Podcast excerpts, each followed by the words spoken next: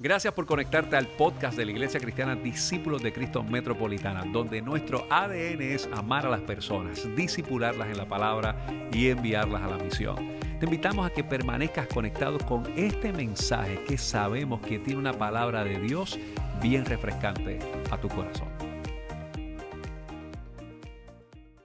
Yo hoy quiero continuar con la serie de mensajes que hemos comenzado hace dos semanas atrás, que le hemos titulado El Verbo eh, que es el Evangelio encarnado. Y particularmente hemos estado utilizando esto como plataforma de lo que comienza en la introducción del Evangelio de Juan, el primer capítulo del Evangelio de Juan, cuando dice que en el principio era el verbo y el verbo era con Dios y el verbo eh, habitó entre nosotros. De hecho, dice la escritura más adelante que el verbo se encarnó.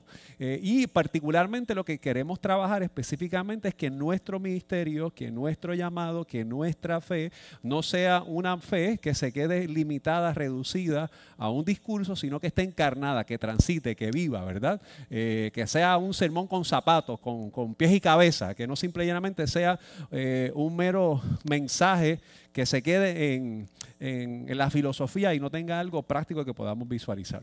Yo quisiera presentarle unas imágenes a ustedes. Es más, yo voy a hacer un experimento aquí de cuáles son las reacciones que nosotros podemos tener. Yo no ustedes se acuerdan dónde usted estaba el 13 de agosto del año 2016. ¿Se acuerdan? Yo me acuerdo como hoy. Yo me acuerdo como hoy. Yo estaba en una actividad de los jóvenes de la iglesia de Borinquen que yo pastoreaba en ese momento. Eh, y nos fuimos a ver este juego en casa de, un hermano de la iglesia. Eh, y yo iba a oficiar un funeral. Yo creo que le dije eso una vez, iba a oficiar un funeral ese día. Lo oficié, pero tanto yo como las personas que iban al funeral llegaron tarde al funeral, ¿verdad? Porque estábamos todos bastante pendientes al juego. Y ese momento que Mónica Puig ganó la medalla de oro, ¿verdad? Cuando se cantó la borinqueña. Eh, ¿Alguien lloró? ¿Alguien lloró aquí? Yo lloré, yo lloré también, yo lloré también, ¿verdad? Yo lloré también. Y esta imagen que ven aquí, aquí, mira que está aquí. Tan, ponga esta próxima imagen Yamín Camacho Queen. Sí, sí, sí, sí. Nosotros tenemos una extensión de Yamín Camacho aquí en la iglesia, ¿verdad? Este, y Yamín Camacho Queen ganó, esa carrera fue casi a las 12 de la noche, ¿verdad? Es una, carrera, una carrera eh, relativamente corta porque son 110 metros con valla. Este, y yo hablaba con Daniel los otros días y él me dijo que Desiree lo obligó a ver la, carrera eh, porque él quería dormir, ¿verdad? Así que estamos trabajando la puertorriqueñidad en Daniel. Este, eso es un asunto, ¿verdad? Hay sentimientos patrios para unas cosas y no para otras, pero esas cosas las podemos ir trabajar de alguna manera u otra. Eh, y ese momento cuando después fue la ceremonia, eh, que me parece que fue como eso de las 6 de la mañana, eh, que, o perdón, como a las 8 o algo así, yo lloré también, yo lloré también, yo lloré también, ¿verdad? Y me acuerdo que fue algo bien interesante porque en ese momento, cuando Yasmín eh, recibe la medalla, pues ya se puso la flor de maga y entonces salieron toda esta serie de, de artes gráficos con las pestañas y la flor de maga. Y, se suscitó ahí, interesantemente, una controversia. Eh, porque cuando nosotros miramos todo eso, particularmente, una vez más, surgió lo que ocurrió en Barcelona en el año 1992, cuando Gigi Fernández ganó la medalla de oro junto a Merillo Hernández en dobles en Barcelona. Eh, y específicamente este asunto de Gigi, de Mónica, de Yasmín, es una controversia bien interesante porque eh, eh, entre eso se trabajó el concepto de eh, qué es ser un puertorriqueño o quién es más puertorriqueño que quién, ¿verdad? Yo no estoy aspirando que ustedes entren en el debate hoy aquí de si uno es bueno o otro es malo, ese no es el fin de todo esto, pero que nos vayamos a la médula de la situación de la controversia, eh, porque eh, Mónica viene de familia cubana, nace en Puerto Rico, se reubica en Miami, Gigi nace en Puerto Rico, eh, pero representa a Estados Unidos un momento ante la falta de, suficientes espacios de entrenamiento y de recursos, se reubica, representó a Puerto Rico inclusive, eh, en los Juegos Centroamericanos y Panamericanos en la década de los 70 y los 80, y eso fue cuando ganó la medalla de oro en Atlanta en el 1996, que en efecto ya saca la bandera de Puerto Rico, eh, que eso es algo que mucha gente a veces no, no, no patrocina no olvida, y, y se da todo este fenómeno de saber ¿Qué es ser puertorriqueño? ¿Qué no es ser puertorriqueño si tú naces o te crías allá? O si, como es el caso de Yasmín, eh, que, su familia es de Trujillo Alto, pero, pero nació, se crió, no, habla o no domina el lenguaje de, eh, español. O sea, toda una controversia con todo esto, con respecto a, la dinámica de la puertorriqueñidad, de, de si es o si no es, si es. Y este fenómeno para mí es bien interesante, ¿verdad? Eh, porque nos entretenemos o entramos en todo esta, este asunto de quién es quién o cómo es que realmente se puede representar, en este caso a Puerto Rico. Nosotros durante esta serie de mensajes y durante este año hemos querido enfatizar particularmente lo que es ser un discípulo y ser un verdadero discípulo de Cristo. Y cuando nosotros pensamos en eso, pues la realidad es que todos nosotros y todas nosotras tenemos un bagaje. Posiblemente o nacimos en la iglesia o no nacimos en la iglesia, o posiblemente nos criamos en el Evangelio o no nos criamos en el Evangelio, o tenemos un pasado que no quisiéramos que nadie se entere, o tal vez hemos tenido algunas experiencias que posiblemente eh, no nos llenan de mucho orgullo o entusiasmo. O probablemente tenemos algunas ideas con respecto a la fe porque sí hay cosas de la iglesia que me llaman la atención, sí hay cosas del evangelio que me llaman la atención, pero hay asuntos que yo choco con la institución de la iglesia y de repente este asunto de Mónica, de Yasmín y de Gigi no es tan ajeno con respecto a la fe. De verdaderamente nosotros identificar que es un discípulo. Y esto es bien curioso porque si las ponemos a las tres a hablar, Evidentemente quien mejor habla el español es Gigi. Eso no es algo que está en tela de juicio. Eh, Mónica lo domina un poquito más, pero no lo domina y Yasmín evidentemente está aprendiendo a hablar el lenguaje. Y uno dice, ¿cuáles son las métricas que identifican a alguien para que verdaderamente represente al país? Pero en este caso, yo quisiera hablar, ¿qué hace que nosotros tengamos verdaderamente una marca que afirme que somos discípulos de Jesús? Porque no hay tal cosa que le podamos hacer una autopsia para saber si tiene una mancha de plátano. Eso no existe. Y para que se haga una autopsia, lo peor es que tienen que estar muertas, ¿verdad? Y todas están vivas, esperamos que vivan por mucho tiempo.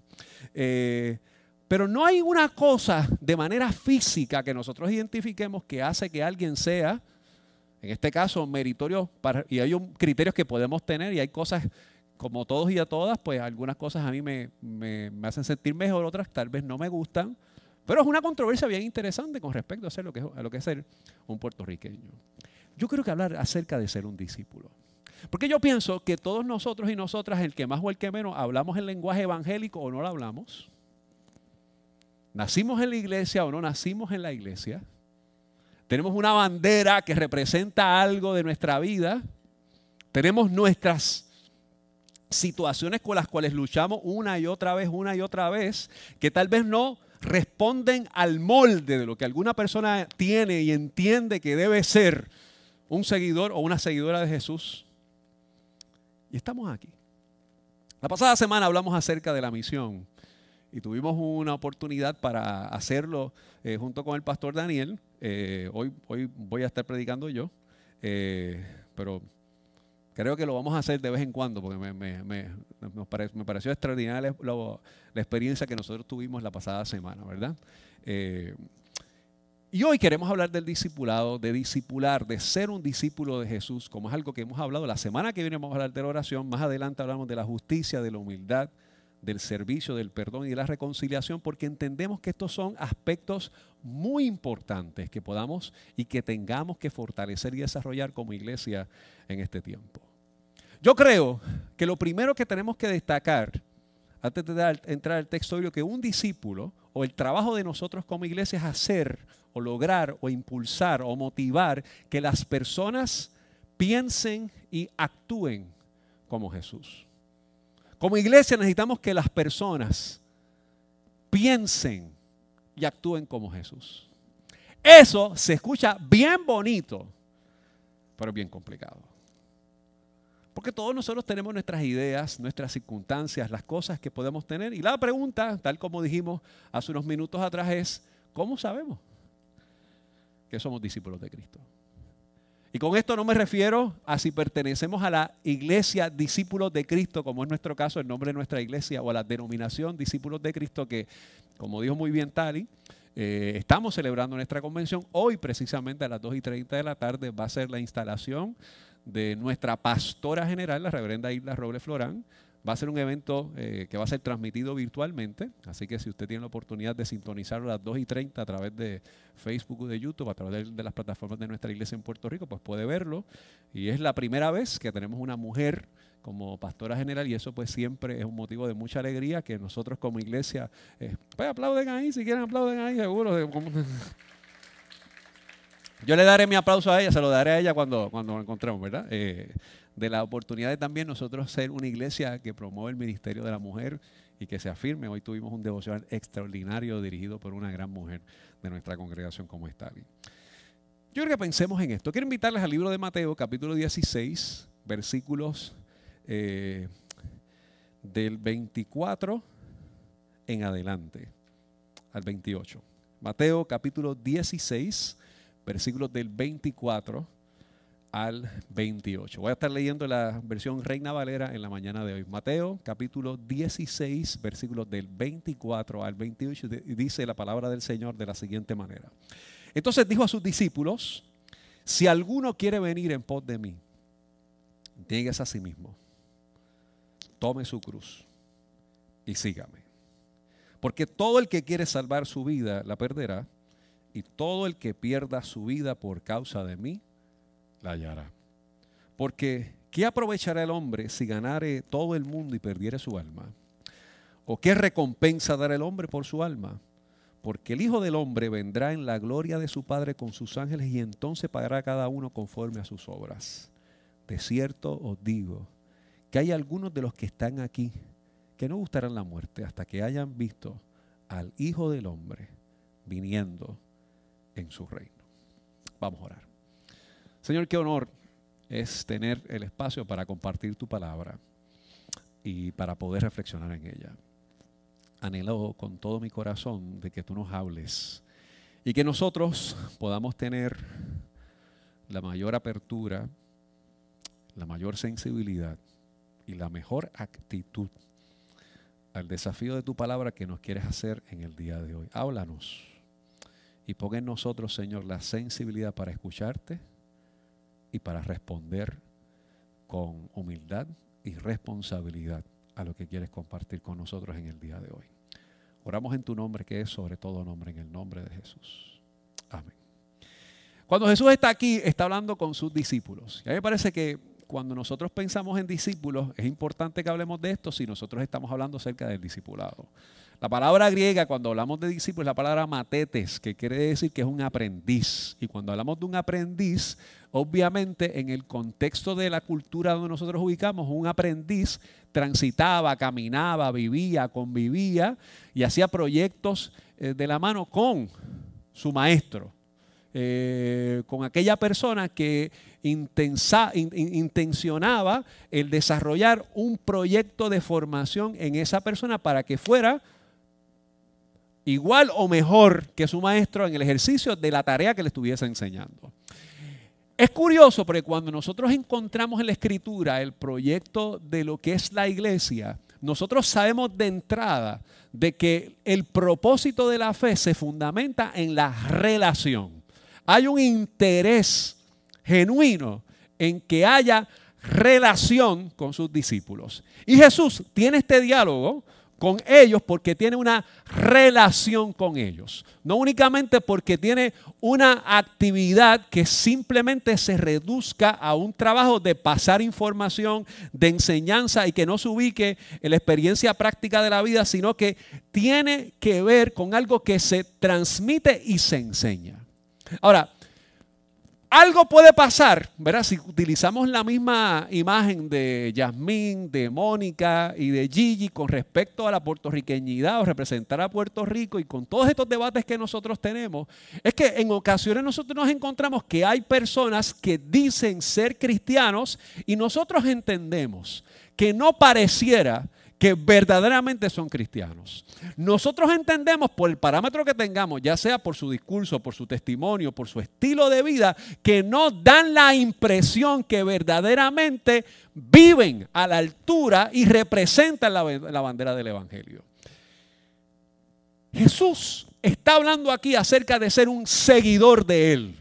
Y creo que la pregunta que tenemos que hacernos es, ¿cuál es o qué diferencia hay entre ser un seguidor de Jesús o ser un fanático religioso. Y hay que decir las cosas como son, por más que nos guste o por más difícil que pueda hacer esto. La iglesia no puede caer en una actividad de extremo fanatismo que no viva a la altura o la profundidad de la fe. Como ustedes saben, y si no saben, pues definitivamente es que es la primera vez que vienen aquí. Yo soy fanático de los Yankees hasta la muerte fanático malo. O bueno. Pero yo creo que soy bueno. Pero como buen fanático, terco. Manejo mi carácter. No golpeo las cosas cuando perdemos. A veces. Digo, no las cosas, pero puedo hacer todas esas cosas que nos pasan con, con, los fanáticos. Y cuando un fanático, un fanático sabe que su equipo eh, a veces no luce bien, eh, y está dispuesto a hacer cosas con extremas ridiculez por ese equipo. Yo siento que hay personas que no me están respetando en este momento, o sea, me miran, me miran con un nivel como hasta de desprecio. Se ríen de mí, yo veo los hombros que se mueven así. Eh, ni con compasión me miran, ¿verdad? Por eso ustedes ven lo que pasa con el fanatismo religioso. Y el fanático indistintamente lo que pase, está ahí por su equipo, se pinta como su equipo, pero no sabe un divino de lo que es el juego la mayor parte de las veces. No tiene una idea. Dice qué jugador hay que contratar, maneja los recursos como quiera, le dice cuáles son las jugadas que hay que hacer, pero no sabe lo que está en el terreno. No sabe, no tiene una idea de eso. Y por lo tanto, habla en ocasiones con sentido y en muchas ocasiones con mucha ignorancia. Y pudiera ser que en ocasiones nosotros, por la tradición, por la costumbre de ser parte de la iglesia, de habernos criado en la iglesia o de simplemente tener algún acercamiento de la fe, pudiésemos caer en una actividad de extremo fanatismo religioso. Fíjese, cuando, cuando usted mira este texto, justamente los versículos antes, del 16 al 23, eh, Jesús eh, está hablando con sus discípulos, perdón, el 13 al 16, corrijo, eh, que lo lleva a un lugar que se llama Cesarea de Filipo. Y en Cesarea de Filipo, Jesús le está diciendo a sus discípulos, ¿quién dice la gente que soy yo? Y ellos contestan, y Pedro dice la respuesta correcta, y tú eres el Cristo, el Cordero de Dios, el Hijo del Dios viviente. Y Jesús le dice, tú eres Pedro, y sobre esta roca yo voy a edificar la iglesia. Y de repente Jesús dice algo que a Pedro no le gusta. Porque Pedro no ha hecho el el, shift, el cambio, la comprensión que este asunto de ser un discípulo de Jesús y ser como Jesús no se trata de dominación del otro, sino de ser siervo. Y Jesús dice que va a llegar el momento que tiene que ir a Jerusalén y que va a ser qué? Crucificado. Tiene que morir. Y pero dice, over my dead body. Eso no va a pasar. Y Jesús le dice a Pedro, léalo ahí, búscalo ahí. Mira, mira qué interesante lo que, lo que, lo que Jesús le dice, lo, que le dice a, Pedro en ese, en ese momento. Vaya a el versículo 23. Pero él volvió y dijo a Pedro, quítate delante de mí, Satanás. me eres tropiezo porque no pones la mira en las cosas de Dios, sino en la de los hombres. Pedro, evidentemente, en su concepto de lo que es Cristo y lo que era Jesús, aún habiéndolo confesado, habiendo identificado quién era Él, pero demuestra toda la actividad aparente de ser un fanático religioso no estoy dispuesto a menguar para que Él trabaje en mí. Mis queridos hermanas, para ser discípulos debemos pasar de transferir información a un proceso de alcanzar transformación. Es extremadamente importante que nosotros pasemos de la data a la praxis. Y la información es importante. La información es necesaria. Pero tiene que haber un momento en que pasemos a ser transformados. Hechos capítulo 11, versículo 26, cuando usted se encuentra en la iglesia en Antioquía, para mí es interesante, yo quisiera que pongamos este texto, ¿verdad? Porque Hechos 11, 26 nos presenta cómo la iglesia va formándose y se va desarrollando al principio de su desarrollo. Y ese es en el primer lugar, allí en Antioquía, que le dicen cristianos. Pero mira qué interesante, y se congregaron allí todo un año con la iglesia y enseñaron a mucha gente y a los discípulos. Se les llamó cristiano por primera vez en Antioquía. Es curioso que los evangelios, ninguno de ellos, ni, ni, ni Mateo, ni Marco, ni Lucas, ni Juan, le llaman a los discípulos cristianos, le llaman discípulos. Y a los primeros seguidores le llaman discípulos. Y de hecho, no vamos a entrar en mucha crítica bíblica, pero la manera que le llaman cristiano en Antioquía no necesariamente es como forma de elogio, más bien a forma de burla. Pero el mismo evangelio tiene en su, en, su, en su interior, en su núcleo, que los seguidores de Jesús deben ser discípulos, aprendices, evaluados, desafiados por la palabra. Y eso requiere claramente que tenemos que pasar de la información a la transformación. Yo quiero que vayamos una vez más a Mateo 16 y quiero hacer un énfasis en el versículo 24 y yo quiero trabajar bastante el mensaje de hoy en este versículo 24 de Mateo 16. Lo primero que aquí dice Jesús es que dice, Él le dijo a sus discípulos, si alguno quiere venir en pos de mí, niéguese a sí mismo, tome su cruz y sígame. Lo primero que hace Jesús y que destaca es que para ser discípulo, primero tenemos que tener el deseo de querer serlo. Mire, usted no puede ser algo que usted no quiera ser. Los cambios en el mundo, la gran tecnología, los grandes proyectos han surgido por personas que quisieron hacer algo.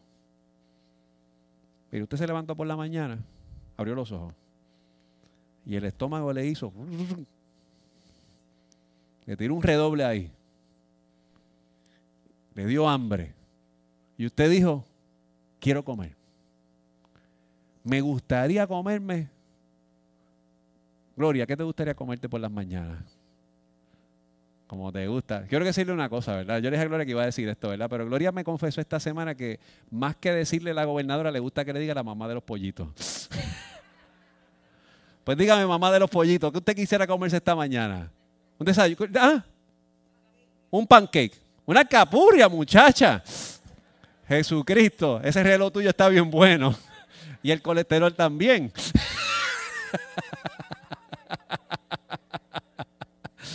Vamos a hacer un pancake. Ahora dice que soy yo, ¿verdad? Ahora dice que soy yo. Pero si la pregunta, yo hice una pregunta bien genuina. Así que, pero nada. Vamos, Gloria dice que quiere pancake. Ella quiere pancake. ¿Pero qué hay que hacer? Hay que buscar la harina.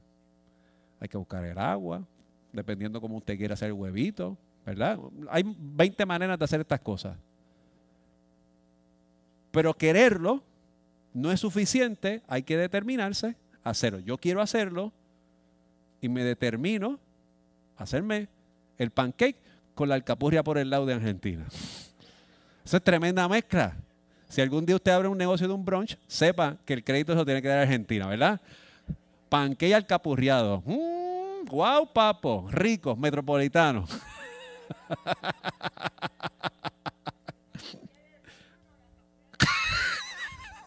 Argentina, tú eres la mejor del mundo, ¿sabes? Tú lo sabías, ¿verdad? pues claro que sí. Si usted quiere algo, para hacer algo usted tiene que querer. Si usted quiere A, usted tiene que estudiar. Si usted quiere ganar dinero, usted tiene que trabajar. Usted quiere. Y tiene que moverse hacia eso.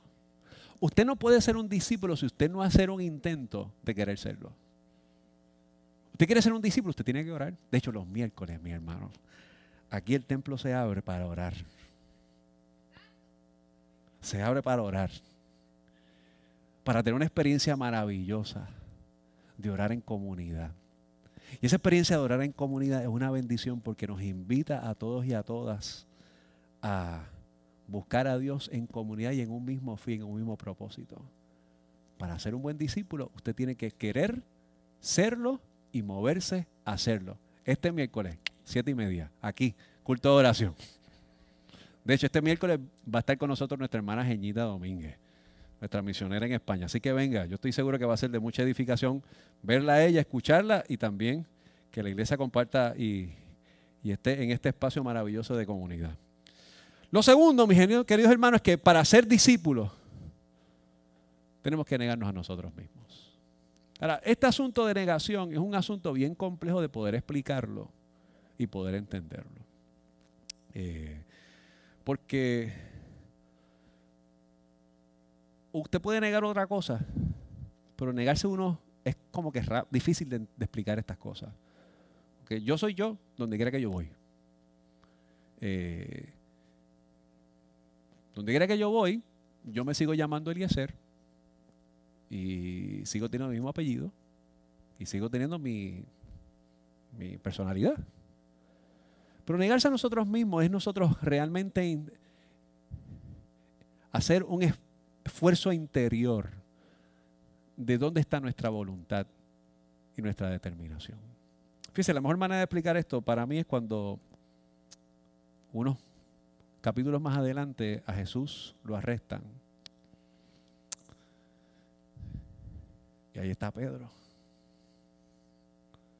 De hecho, Pedro dice el texto que cuando algunas de las personas van a cuestionarle, dicen que hasta él hablaba como ellos.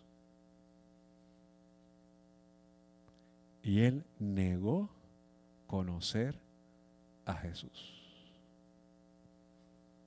Así que negarnos a nosotros mismos es procurar que sea Dios en nosotros en vez de mi voluntad por encima de la de Dios. ¿Por qué Pedro, en vez de negarse a él, él negó al maestro? Y este asunto de negación, este asunto de nosotros realmente tener una actitud que verdaderamente procure que Dios trabaje en nosotros, es un asunto de nosotros a veces todavía no rendir con total confianza aspectos de nuestra vida para que Dios opere y reine en ellos. La pregunta para mí sería, ¿cómo nosotros invitamos al Señor a que sea parte de nuestra vida? Por ejemplo, algo bien sencillo, dice, mira, yo voy a invitar al Señor el, el domingo por la mañana porque hay un culto en la iglesia. Yo lo voy a invitar que vaya conmigo. Que vaya conmigo al trabajo. Ese día vamos a jugar baloncesto con los panas del trabajo, allí no lo voy a invitar porque cuando me dan un FAU, yo bajo todos los santos de ese que me dio FAU. Eh, y nada, quizás no tanto porque hay unas birras buenas que hay siempre en el baúl de Tato que va a jugar con nosotros. Aquí no hay ni que se llame Tato, ¿verdad? Ok, está bien.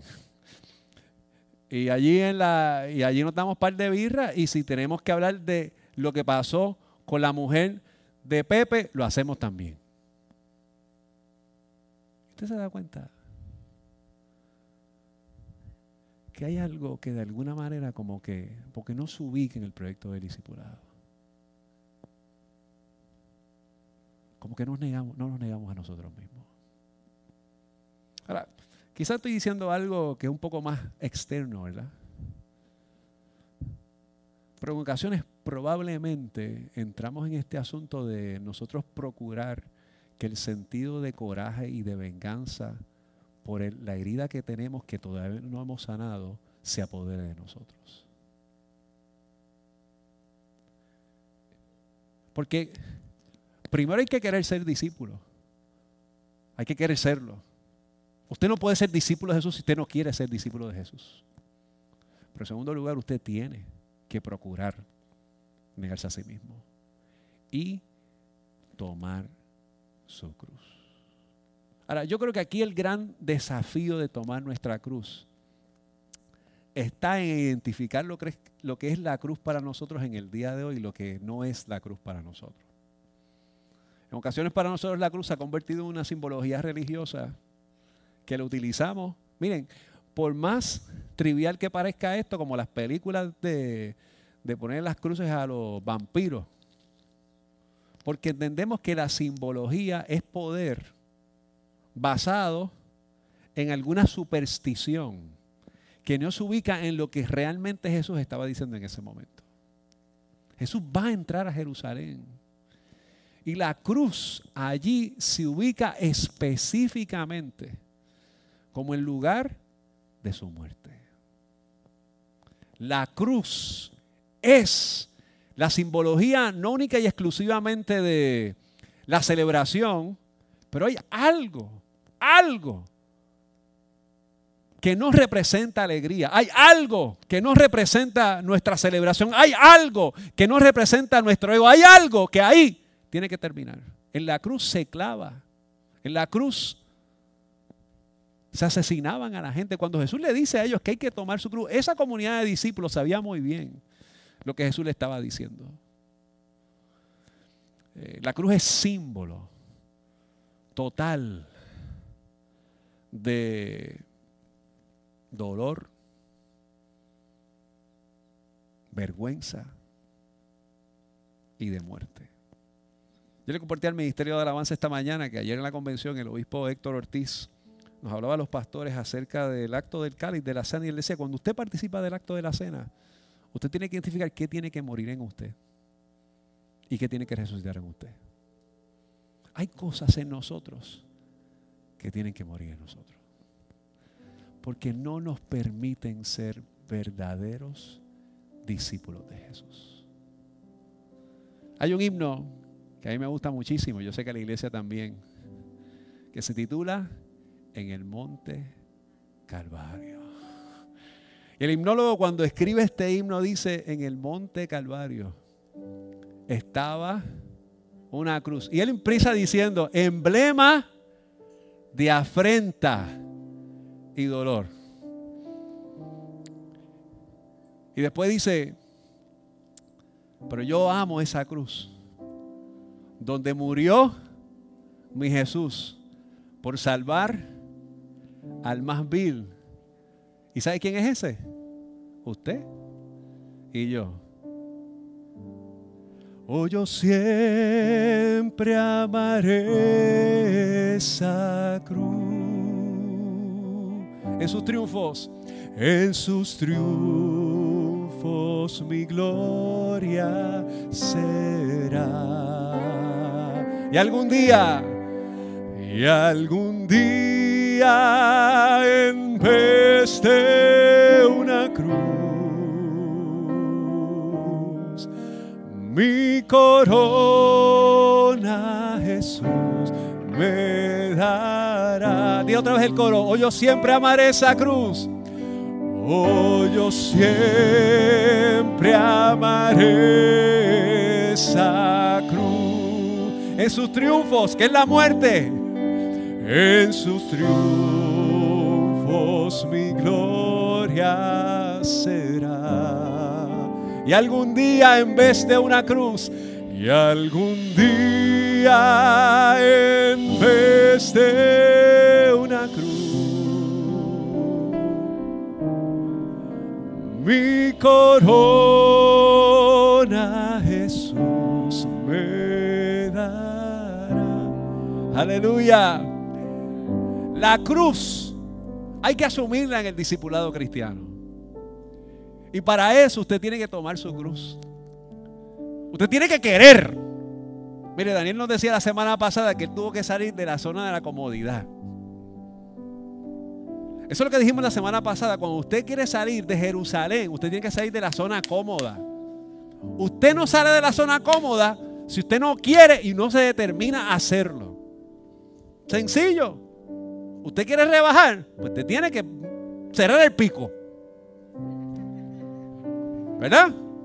Y comer otras cosas. Usted tiene, usted quiere sacar A, usted no sale a algunos sitios, usted estudia. Usted quiere ver su matrimonio restaurado, usted tiene que orar. Usted tiene que buscar el rostro de Dios en familia. No es wishful thinking.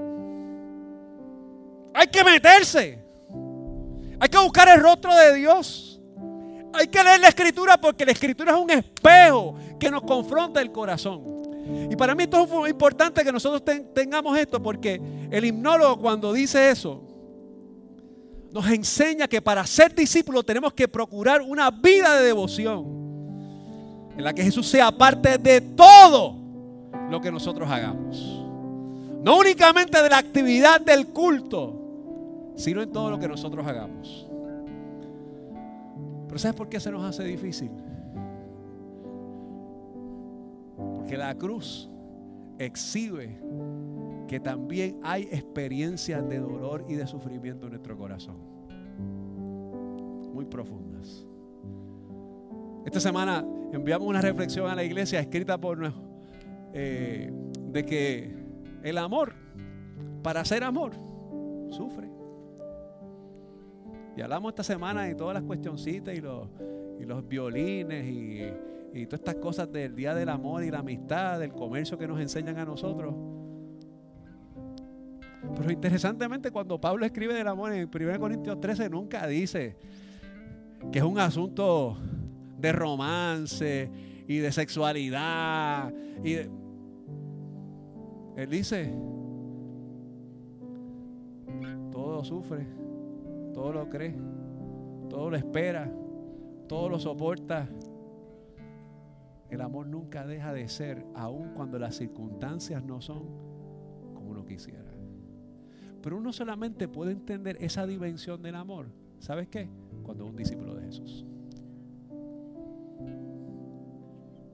Mire, el amor integra todas esas cositas de los chocolatitos y las rosas. No cojan pon los que no quieren regalar, ¿sabes?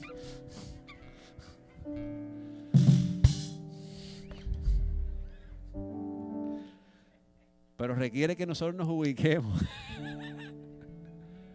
que a mí me quieren mucho en esta iglesia. Es el asunto verdaderamente de nosotros colaborar con Dios en la sanidad de las heridas de otros y las nuestras. Porque a fin de cuentas, como decía Henry Nouwen, todos somos sanadores heridos. Quiero que vayamos al libro de Juan capítulo 13, específicamente los versículos 34 y 35. Aquí Jesús está desde la perspectiva del evangelista de Juan antes de Jerusalén. Tanto Mateo como Juan están redactando y escribiendo qué ocurre previo a la pasión. Los dos están en la misma página, en eventos distintos. Y aquí Jesús, con ellos, dice, un mandamiento nuevo os doy, que os améis los unos a los otros como yo os he amado. Que también os améis los unos a los otros. Dice el versículo 35.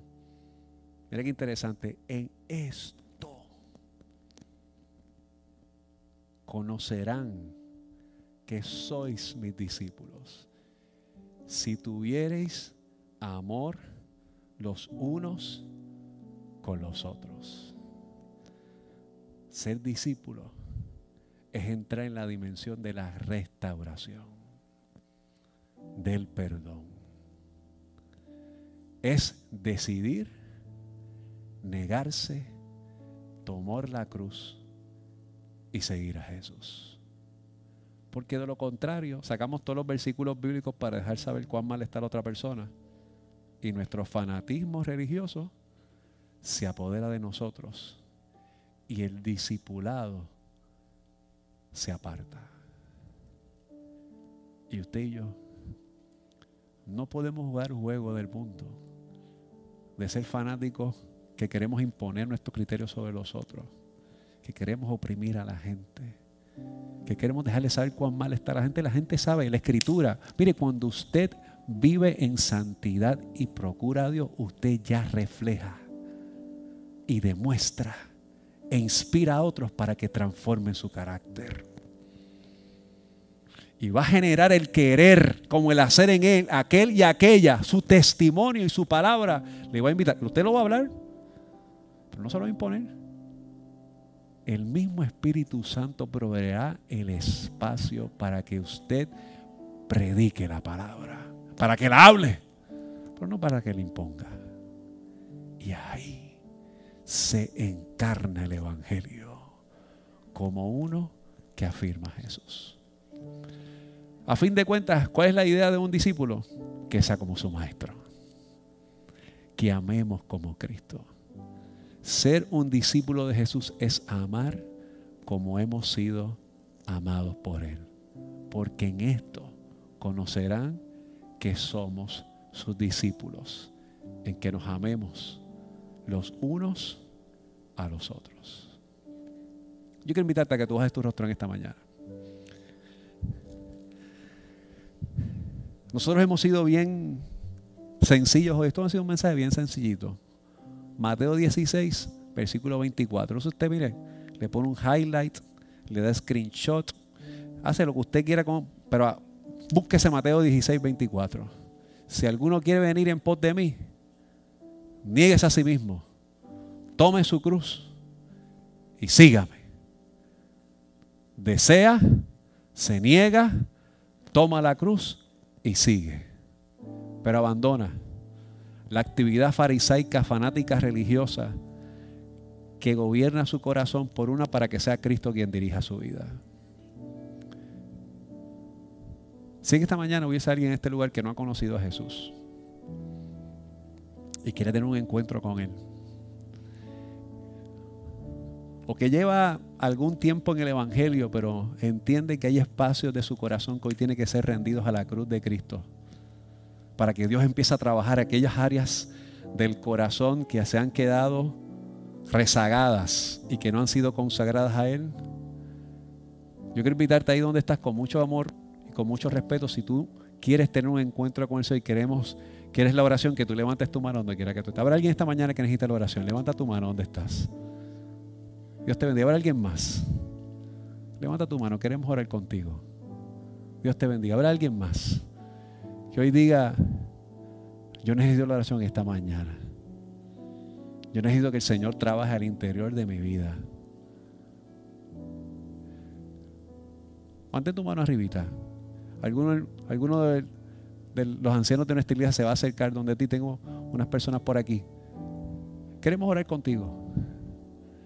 Queremos afirmar eso, de ese llamado que Dios nos ha hecho para ser discípulos de Jesús, para procurar ser esa iglesia conforme a su corazón. Yo quiero invitarlo a que nos pongamos en pie en esta mañana. Hay un cántico que dice, aquí estoy maestro.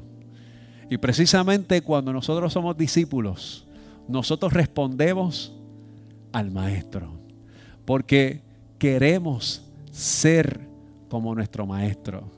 Sabemos que ese reto es mayor a veces de lo que nosotros nos podemos imaginar. Pero aquí el cántico dice, transforma tú mi vida y hazme a tu imagen. Levántame del polvo. Aquí estoy. Porque para ser discípulo primero queremos, tenemos que quererlo. Y hoy con esa convicción del corazón, queremos cantarle al Señor. De aquí estamos respondiendo a su llamado. Señor, gracias por tu palabra en esta mañana. Gracias, Señor amado, por lo que nos has compartido en esta mañana. Y gracias por el privilegio de que tu palabra, que no retorna atrás vacía, responda al interior de nuestro corazón. Reconocemos, Señor, que en ocasiones nuestra manera de representar está distanciada de nuestra consagración. Señor, te pido, Dios, que te glorifiques, que hagas tu obra poderosa en nosotros y en nosotras. Y que todos estos asuntos en nuestro corazón que necesitan ser moldeados conforme a tu imagen, que tú te glorifiques en el día de hoy. Y que lo que en nosotros tiene que morir, que el pecado en nosotros, Señor, que todavía a veces le hemos dado cabida y no le hemos dado dirección, que hoy, Señor, tu palabra, que ha sido predicada, nos inspire a seguirte a buscar tu rostro y a ser discípulos tuyos. Oramos en el nombre de Jesús, nuestro Señor. Amén. Gracias por haberte conectado a nuestro podcast de la semana de la Iglesia Discípulos de Cristo Metropolitana. Te invitamos a que continúes conectado con nosotros en nuestra página de internet que es www.icdcmetro.com y que sigas compartiendo este mensaje a través de Facebook, Twitter, YouTube e Instagram. Gracias por haber estado con nosotros. Dios te bendiga.